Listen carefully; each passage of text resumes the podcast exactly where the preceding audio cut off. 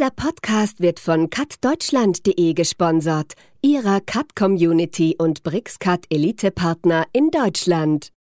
And what happened with all those talented people who wrote those programs is they'd already sold all the software and they basically went back to their old jobs. And there was no longer any marketing reason for them to continue to develop that software. So the perfect packages all just kind of became static. And eventually everybody upgraded their computers to the point where they couldn't use them anymore. Hello, everybody, and welcome to a new episode of CAD Talk. My name is Jörg Lunch, and I talk with experts in the field of computer aided design. Today, we have a guest from Canada. Obviously, this is the reason why we record this episode in English. Our guest is James Johnston, support and training manager with Microsurvey, a company specialized in surveying technology.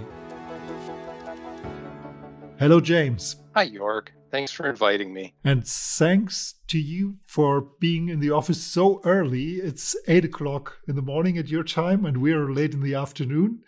I think this is the episode with the largest time difference we had oh, so is. far. Good. yeah. and, and, and no, no sacrifice for me. This is my usual start time anyway. okay, good. So let's start from the very beginning. Surveying. It's a it's a very old technique, and let's say having physical measurements to do a map. That's that's how it all started. Probably you can give a short overview what happened since we use computers or what happened before and what's the uh, big advantage of using computer technology with surveying today. Mm-hmm. Yeah.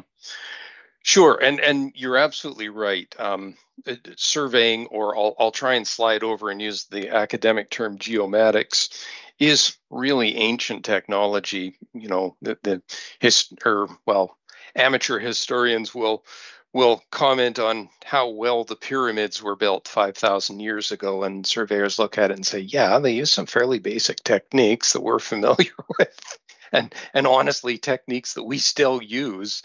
Um, so yes, the the um, technology's been around for a really long time. Um, what I, I, I know that you had mentioned because of your background. I think you said you were a physicist as a yes before right. you got into podcasting. That that's another interesting question for me to ask you, but I won't. Um, you were interested in sort of the historic origins of the math as well. And so surveyors and astronomers really specialize in the same thing.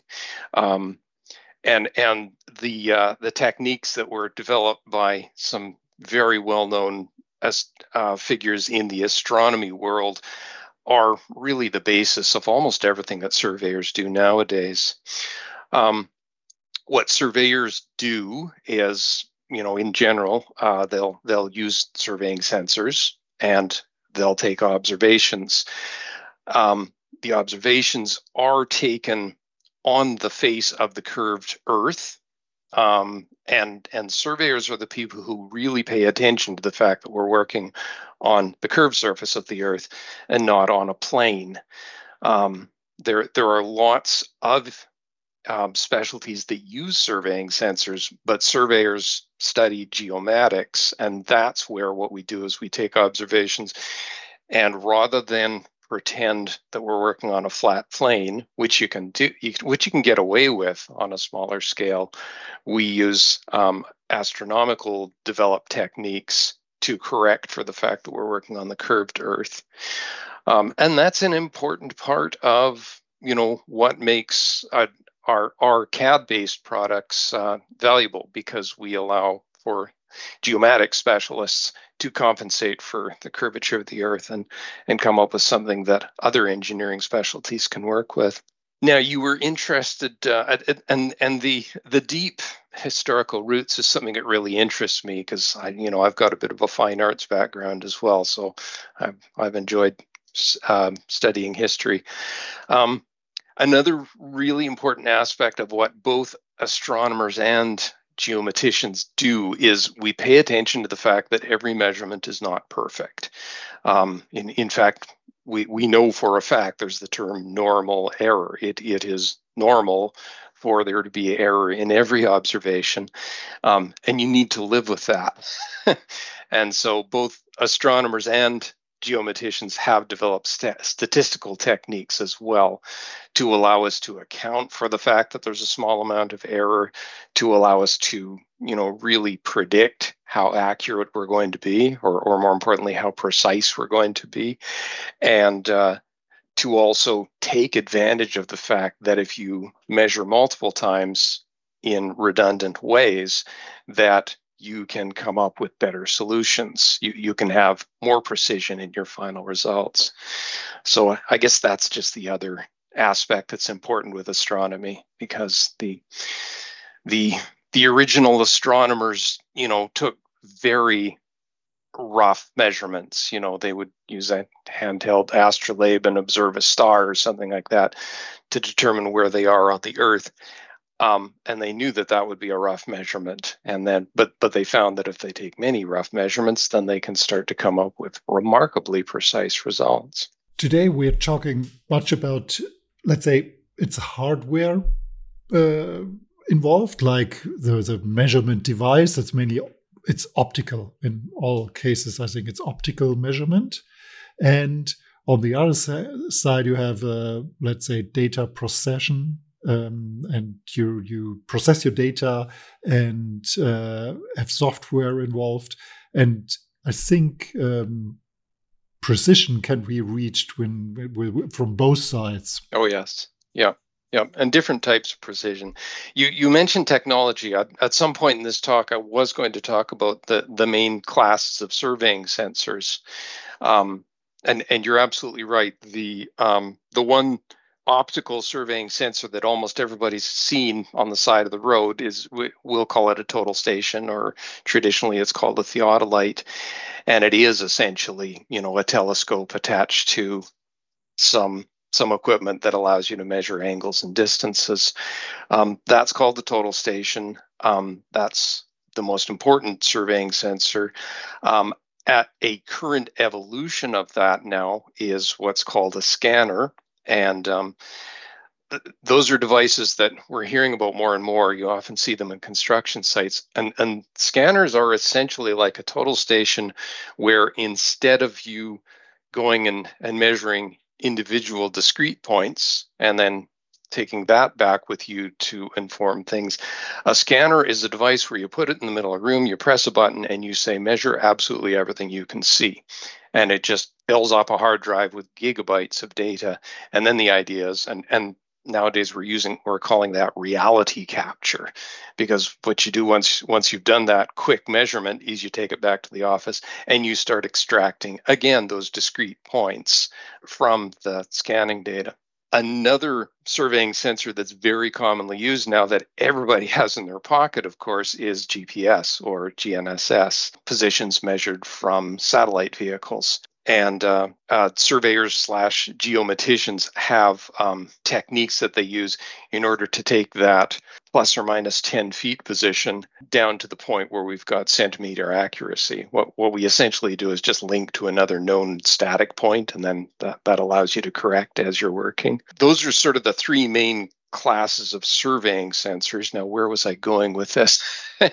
and and so you were talking to about software, I see. Yeah. So so you were talking about uh, the the uh, optical data and then the data processing, and and you're absolutely right. The data processing is actually why we're here, because Microsurvey is a company that since the 80s has uh, developed software packages that a allow surveyors to take surveying sensing data and then turn that into a map. Um, then also with what they've done with mapping of the existing world, then they can do computations for things that are going to be constructed working into the future. And as a final step, what we do is is take those computations, send them back to a surveying sensor where technicians can go out and they can start to make marks on the ground that uh, guide other engineering uh, professions.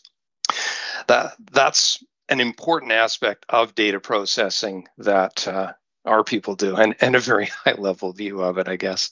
But uh, the the next sort of topic that we had in our outline was um, you were kind of interested in how our industry ev- evolved into computers. Yes, and and overall, we, we're in the CAD Talk, so how it's linked to sure. computer aided design software. That's a, yeah. the main link. Yeah. Today. Good. Yep. And that's something that interests me and, and interested me since I started in this industry. Um, in the mid 80s, it had become clear that, you know, the, the, the hand computations that surveyors had done for hundreds of years, now they don't need to do that. And now we've got relatively affordable desktop computers that we can put on the desktop in almost every surveying office. And uh, we can start to use software to speed up all those tedious calculations that surveyors used to do. Um, and so in the mid 80s, it's kind of an interesting thing I've observed because I get to travel around and talk to people all over the world. And what was happening at about that time is pretty well all the technical schools that were in the geometric. Cadsoma.com, der CAD Plugin App Store. Sie sind auf der Suche nach der passenden CAD-Plugin-Lösung für Ihren Workflow und fragen sich, wo Sie suchen sollen. Ganz einfach. Auf cadsoma.com, der CAD-Plugin App Store.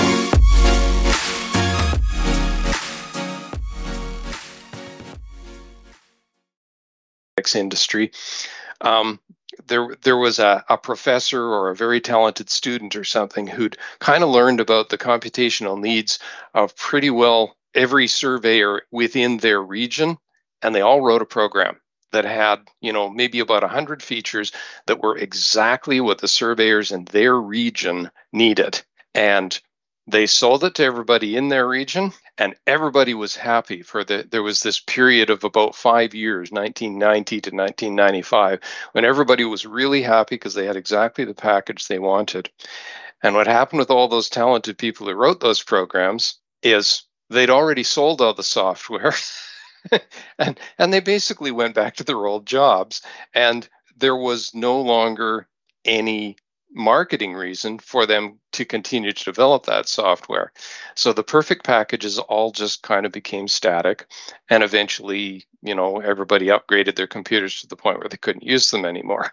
There are a small handful of companies that had exactly those beginnings, and, and that's exactly what our beginnings were. Our founder Darcy Detler was an a uh, electronics or an, an electrical engineer, and he had made some friends in school with some surveyors, and uh, they told him about the problems, and he said, "Oh, sure, I could write some programs for you that'll help." And uh, that that product kind of took hold in the province of Ontario in Canada, and also sort of gained some interest in some Alberta surveyors, and it became, you know, the special product for Canada. But at the end of that five year period, our founder, Darcy Detler, decided no, he didn't want to let it drop. He he wanted to make money.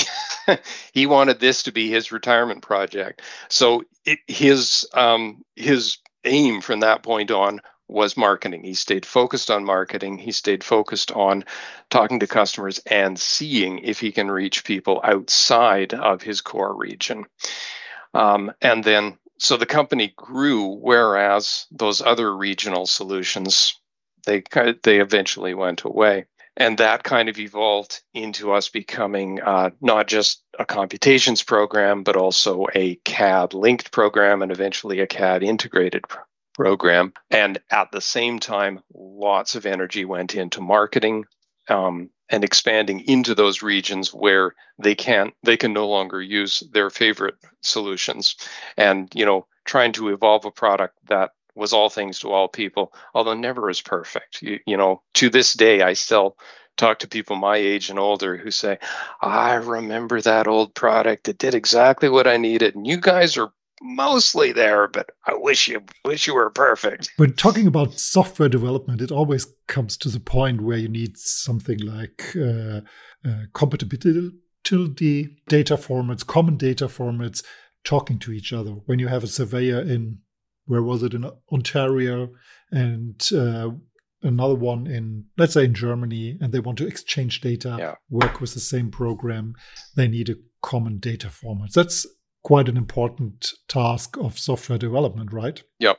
For sure. And a huge challenge also because data formats always for to to the amateur and and I'm definitely an amateur in terms of development but you know to the amateur's eyes we think oh yeah we, we should just do that. And it turns out no that's the, the devil is always in the details. Every it, it, every, software program will say yeah I'm uh, I'm compatible with that format but it's always like the five blind men in a room with an elephant. Their their concept of compatibility with that format is quite different from the others. Um, let's talk about your product a little bit. Um, we just met each other because I've seen uh, your, I think it's called Micro Survey for BricsCAD, right? And that's one of the points we want to talk to, talk about today. That it's mm-hmm. a lot of specialized software packages are integrated as an add-on to CAD software. Mm-hmm. How does it work, and what is the the requirements from both sides? Let's say from the user side and from the like you software developer side. Right. Yeah. We um. So Survey Tools for BricsCAD is the product that we're we're uh, breathlessly away from fully releasing, and um, what it is is it's an evolution of some existing quite mature products we have. Um, we we have uh, two products that we've worked with forever. One's just called Microsurvey CAD, and it's an integration of the IntelliCAD CAD engine and survey tool, you know, survey tools, we'll call it. Um, at the same time, we've had a product called either InCAD or Embedded CAD, which does the same thing, except instead of integrating with IntelliCAD, it integrates with AutoCAD. Survey Tools, the product that we're really excited about releasing, integrates with BricsCAD.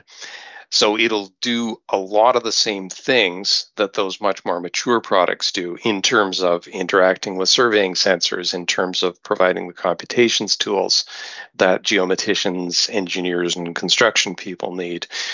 Uh, but in this case, it also harnesses the fact the uh, the BricsCAD CAD engine, which I'm really quite excited about because um, it's it's it's such a nice CAD product to use compared to uh, the other ones that I'm familiar with. Uh, that's that's the product that we're excited about deal about releasing and what what um, users are going to take advantage of is the fact that they've got an add-on to a standard CAD engine that yeah, like I said, it's a nice CAD engine to work with and an affordable one. Um, it allows them to interact with surveying sensors. Number one, that means import export data from the major classes of surveying sensors. It allows them to, a, a huge part of it is performing computations. So that's developing that raw data into a map. That's then designing new features. So, um, designing boundaries, uh, working with data to create digital terrain models, um, creating 3D designs, although that you know that's a bit of a side topic for us, but it's something that BricsCAD does really well. Um, and also uh, preparing files from either our source or from another source for sending back to surveying sensors and again making marks in the ground or you know re- tur- turning design into reality that that really sums up what you do with this plugin once you add it onto a CAD engine and i suppose circling back to what i said about astronomy um, the thing that really differs geomaticians that is our core audience from other engineering disciplines that also use surveying sensors is that geomaticians are always thinking about the fact that we're measuring on the curved surface of the earth. And there are there's always two ways of taking you know optical measurements from surveying sensors. Um, and one of them is just pretend that the earth is flat and just use regular ge- geometry to solve problems. Or there's the other class of computations that we always call um, rigorous computations where we're actually making corrections to those plane geometry computations to account for the curved surface of the earth. And that's that that's an area where microsurvey um, really stands out we're we're a little geeky in that regard in that we we want to make rigorous computations easy and then yeah at the end of the day that means you've got a fully sophisticated solution that was a long story there. I, I should let you uh, name the next topic. yes, in the you you mentioned in the in the call we had last week that you have some quite interesting applications. Um, the users of your software. Mm-hmm. Usually, if you think about surveying, it's it's like as you say, it, as the side of the road, so road construction or even building construction. Mm-hmm. But uh, you're selling your software to to the police, right? Mm-hmm. That's right. Um, about the year 2000, it was discovered that um, you know police have always had to to make maps of large scale crime scenes. Um, I remember when I was a young man, I was a jurist in in the mid 90s, and I, I was rather grumpy about being taken off of work and having to sit in a jury for a murder trial, but it drew me in very quickly. I learned a lot about how the, how the courts work. And on one day, an, an RCMP officer came in as an expert witness, and he pulled out a map that he'd made of the crime scene. And I just sat straight up in my chair. Holy cow, this guy's using surveying techniques. and and up until that point, I had no clue that they did that and they would use uh, the techniques they used back then, they, they would just take a measuring tape and drag it down the middle of the road and take offset measurements and use that to design a map. But at about that time as well, police were starting to discover that using surveying sensors allowed them to do exactly the same thing, but much faster. And so, us and a, and a small number, number of other companies discovered that market potential. Um, and, and it's a good one for us because it's a market that isn't affected by the same cycles in the economy as uh, as surveying is because we're so tied into construction and so it's nice because it kind of smooths out the ups and downs for our business over the years and uh, so, yes, we discovered that most of the code that we'd already written for geomaticians and for surveyors and construction people, really all you had to do was change it a little bit to turn it into a really user friendly um, mapping product for the police. And that took off. And that's been you know a minority part of our business but a very steady one ever since we we entered it so we we sell products that allows police to run their surveying sensor. And you know it, it makes it easy because it allows them to draw things and see a tiny version of their map on a little screen so that they know they haven't made errors. And then again they've got a, a simplified variation of a cad program that allows them to import data create a map and then then they've got something that uh, allows them to present to jurors. It's always good to to look into the future at the end of an interview. What will happen let's say in 10 years, 20 years, nowadays is the scanners, the 3D scanners are they're handheld products, size a bit larger than a, than a cell phone. You can do a lot with a cell phone as well. Will this be the, the future of this application, the police having a small uh, scanner, 3D scanner, and do the surveying in a minute or so? And honestly, it's not even the future. But yes, scanners and and I'll, I'll, call them reality capture products. So yes, that includes scanners. That includes um, things that you can capture from a handheld phone. You know, the the cost is going down very quickly. They're already fairly well established in the forensic world, especially, and they're being adopted everywhere that they can practically be used in the geomatics profession as well. You're absolutely right. That is the future.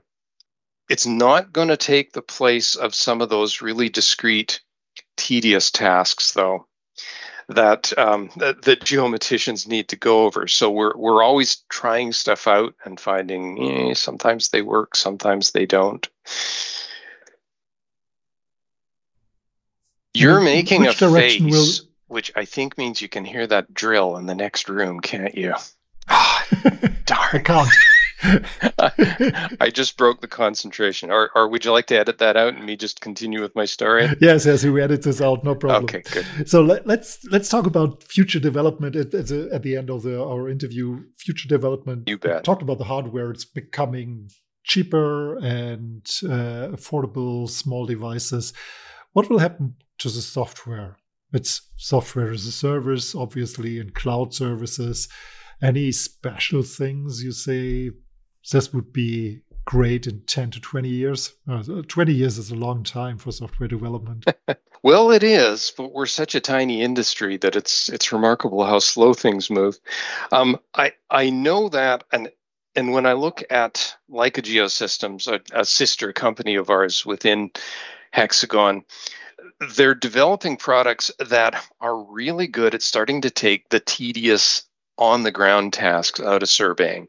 There, you know, it's, it's always been a requirement that you spend lots of time leveling your instrument in order to take precise measurements and holding your holding your sensors up exactly correct. And Leica Geosystems is developing products that take some of that out, uh, which is something that 30 years ago I would have thought somebody needs to develop technology to require me not to have to get my knees wet every time I bend down and put a nail in the dirt. that, as tedious as it sounds, is is something that's really starting to happen right now. That's going to be an important part of the future. You're absolutely right. Reality capture or remote sensing is also going to be more and more available definitely as it becomes more affordable. Capturing information from drones, of course, is something that's already being done, and people are exploring business models that allow them to do more of that. Combining data with readily available downloadable data is currently being done and definitely going to become the future as well. But I, I think that uh, get, getting back to using those statistical techniques and the specialties that geomaticians have in, again, taking that sensor data and modeling it on the curved surface of the earth i think that specialty is never going to go away. It's just not going to be replaced by uh, by you know a cloud server or something like that. So in that regard I, I still see a strong future for the products that we offer. In terms of microsurvey, probably the most significant thing that we're offering right now is is a relatively new uh, data collection package that that um, eventually is going to be offered in in all mobile operating systems. Um, it, it, works in Android right now, and it it it really is kind of a next generation package because it allows you to take advantage of the fact that you're using an internet connected device to take measurements, and uh, and that that just increases the efficiency and appeals to youngsters a lot too. Um, that that's the future for microsurvey that I'm always excited about. okay, James, thanks a lot. That was very very interesting surveying. It's a it's a it's a nice industry. I'm never into it, but uh, very interesting. Thanks a lot. It's been great to talk to you. Thanks again. So, since the majority of our audience speaks German, we switch back to German now. Ich hoffe, dass Ihnen diese Folge gefallen hat, auch wenn sie auf Englisch war. Ein sicher spannendes Thema. Vielleicht haben Sie auch eine Anregung, welche Themen wir in Zukunft einmal behandeln sollten oder welchen Gast wir einladen könnten. Dann melden Sie sich einfach bei mir. Am einfachsten geht das per E-Mail an info@cuttalk.de. Und zum Schluss habe ich noch eine Bitte an Sie. Wenn Ihnen der Cut Talk gefällt, dann empfehlen Sie unseren Podcast gerne weiter. Bestimmt haben Sie Kollegen, Geschäftspartner oder Bekannte, die sich ebenfalls für das Thema CAD interessieren. Für heute sage ich Tschüss und auf Wiederhören.